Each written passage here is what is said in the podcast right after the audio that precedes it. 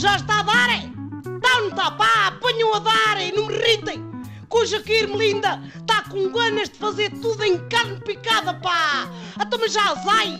Foi largada para esse Portugal fora a inspecionar os talhos e fartou-se de encontrar carne estragada, falsificada e clandestina. Eu pensava que só os concorrentes do reality shows é que tinham xixa para lá do prazo de validade, pá! A carne não é como o vinho, não melhora a idade. Nem os talhos são como os antiquários, aqueles cafés dos hipsters que só vendem coisas dos avós. Mas vocês não aprendem, pá! Descasai em média, espeta com dois processos crime por mês aos talhos, pá! Mas agora quero saber, é só aos talhos ou é também aquelas modernices cá para aí, chamadas pico da carne?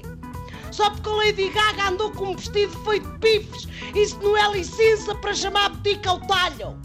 E o que é que te chamou ao talhante? Modista da fibra? Tenha um juízo, pá! O que as pessoas querem é carnuça boa, fresca, sem verdete, sem bactérias. E de preferência que venha de uma vaquinha ou de um porco e não de umas minhocas esquisitas que criam no laboratório. E também sem sulfitos, que é aquele produto que põe na xixa para parecer mais fresca. Ou seja, os sulfitos são a nova vinha de alhos, é? É isso?